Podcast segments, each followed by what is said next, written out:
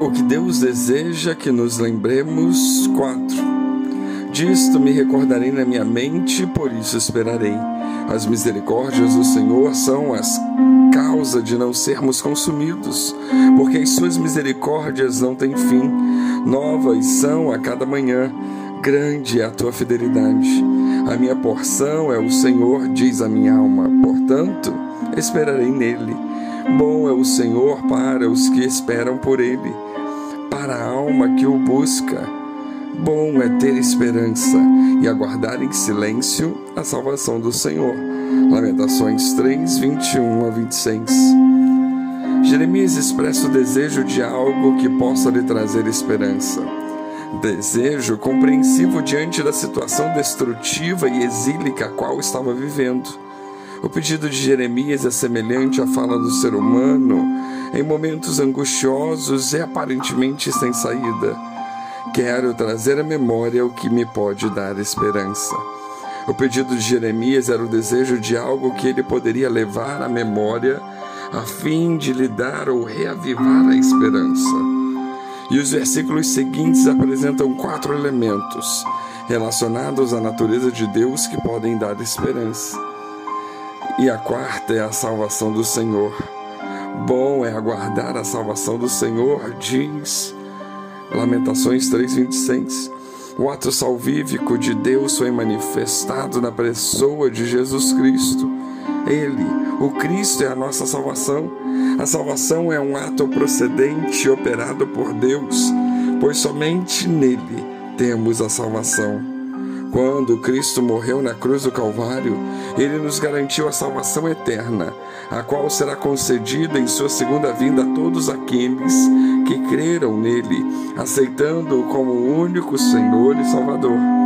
Portanto, a salvação de Jesus Cristo consiste em sua vida e ministério operado por nós, tanto no que ele fez quando esteve aqui, quanto em seu serviço de intercessão no santuário celestial e na sua segunda vinda. Essa salvação que foi operada na cruz do Calvário faz com que olhemos com esperança para a salvação futura que será entregue aos fiéis. Esta é a bendita esperança de todo aquele que crê nessa salvação. Cristo é a nossa salvação ele é a nossa esperança. A salvação é o grande presente de Deus para as nossas vidas. É uma bênção que vivemos diariamente na presença do Senhor. Há em nossos corações o entendimento que esta bênção que alcançamos da parte do Senhor não se deu por merecimento nosso, mas foi resultado do seu grande amor por nós, fruto da graça salvadora que nos foi revelada em Jesus. Nós recebemos de graça esta tão grande salvação. Não a recebemos de homem algum.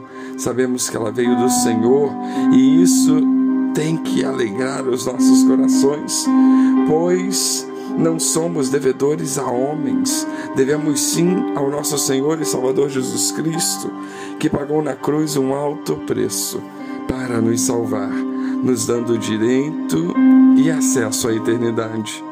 A salvação então é comparada a uma pedra preciosa. Jesus é essa pedra preciosa para nós. Passamos a guardá-la em nossos corações como quem guarda um tesouro. Quem tem uma pedra preciosa não anda expondo-a dizendo: Olha, eu tenho uma pedra preciosa, venham ver como esta pedra é valiosa. Pelo contrário, se toma todo cuidado para que ninguém roube ou venha tirar do seu coração este bem precioso. Assim devemos tratar e cuidar da salvação que um dia nos foi dada, valorizando este presente dado por Deus. Por onde quer que andemos, é preciso que entendamos que carregamos conosco uma pedra preciosa, um tesouro que está escondido em nossos corações.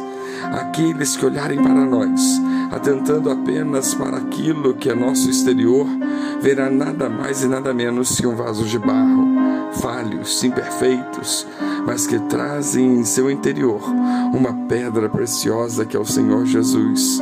O presente da salvação que nos foi dado por Deus nunca perderá o seu valor. Aqueles que têm essa pedra preciosa que é o Senhor Jesus sempre desfrutam dos benefícios de tão grande salvação. Qual proveito ou quais os benefícios da salvação na vida do homem? Muitos são seus benefícios em nossas vidas, como paz, felicidade, segurança, livramento, preservação, cura e muitos outros. Os benefícios da salvação são eternos para a vida daqueles que a possuem em suas vidas. E isso é motivo de nós lembrarmos, de lembrarmos, pois nos dá esperança. Que Deus nos abençoe.